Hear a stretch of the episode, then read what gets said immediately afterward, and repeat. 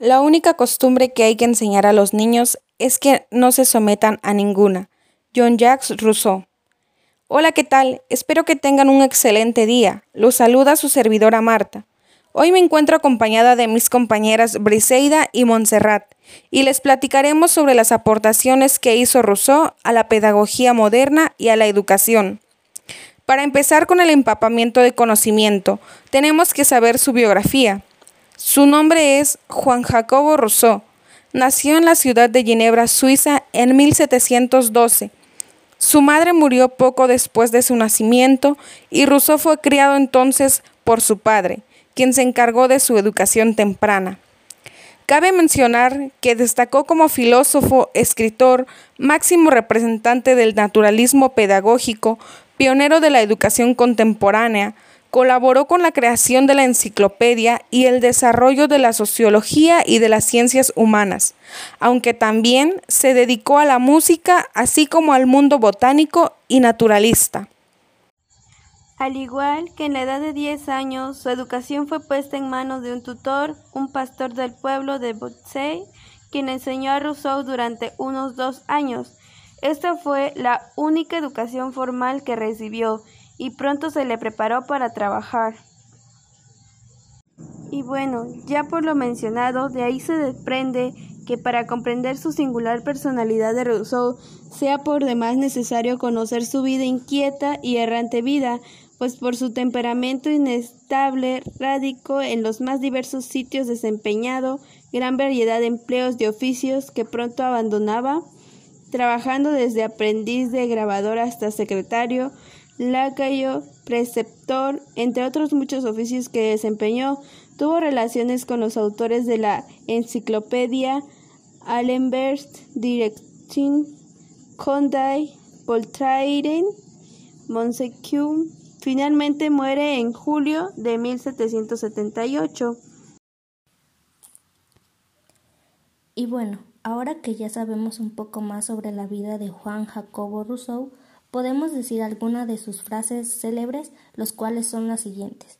La primera norma de una educación liberal consiste en permitir al niño que sea lo que es, un niño. Existe para toda especie humana una regla anterior a la opinión, la conciencia. No hay camino más seguro para ir a la dicha que el de la virtud. La causa que permanezca en la mentira y de que el instante en que la verdad triunfal haya retrocedido hasta desaparecer de nuestra vida es la falta de energía viril y noble sinceridad. La cobardía es la enfermedad que más aqueja en nuestra época. Y ahora bien, llegamos al punto en el cual nos interesa un poquito más, que ya es donde hablaremos del ideal pedagógico, en donde Rousseau nos da a entender la importancia de la naturaleza en él, al igual de la manera que nos impresiona al momento de referirse al discurso sobre el origen de la desigualdad entre el hombre. Y ustedes se preguntarán, ¿a qué se refiere exactamente ese discurso? Nuestra compañerita Marta será muy amable que nos explique este punto. Claro, compañera. El discurso trata de situar el progreso de las cosas en el momento en que por suceder el derecho de la violencia, la naturaleza se vio sometida a la ley de explicar por qué cadena de prodigios el más fuerte pudo resolver servir al débil y el pueblo comprar una tranquilidad de mente al precio de una facilidad real.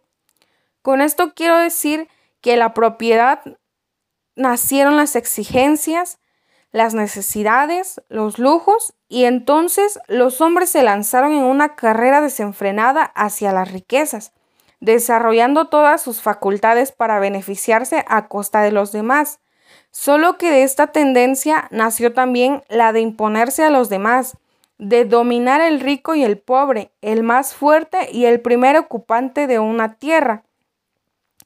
Entonces todos se vieron lanzados uno contra otro como lobos famélicos, y he aquí que el rico, para salvar lo suyo, concibe el proyecto de emplear a su favor las fuerzas que lo combatían, y poco le costó convencer a los pobres de que debían sumar sus fuerzas, pues ya que esto, según ellos, iba en beneficio a los pobres.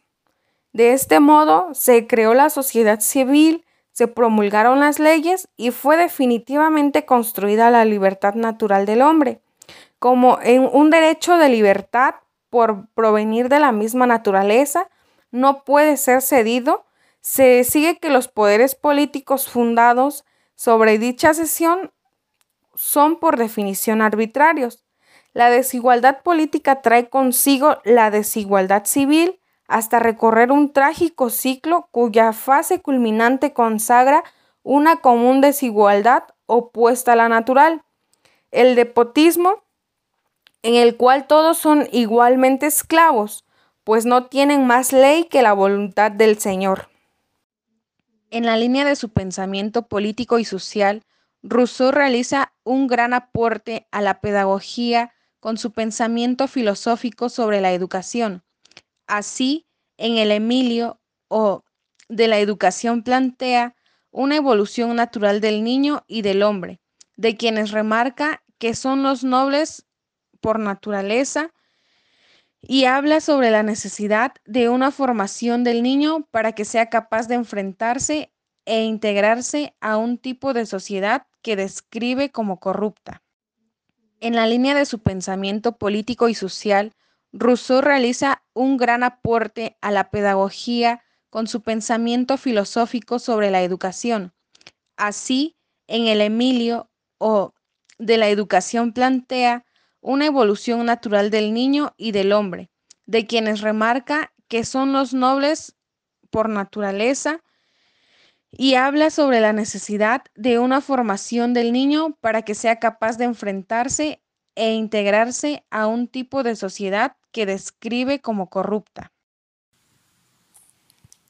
La pedagogía desarrollada por Rousseau propone y describe un sistema educativo que considere la evolución natural del niño y del hombre como forma de adaptarse y mejorar a la sociedad, y, a partir de la idea de la bondad, tanto del hombre como de la naturaleza, sostiene que la enseñanza debe darse dentro y en contacto con ésta. De esta manera, para que el potencial de los niños se desarrolle, la educación debe seguir el ritmo de la naturaleza y no de la sociedad, y se debe dar importancia a los intereses de los niños, respetando su condición de niños y no de adultos.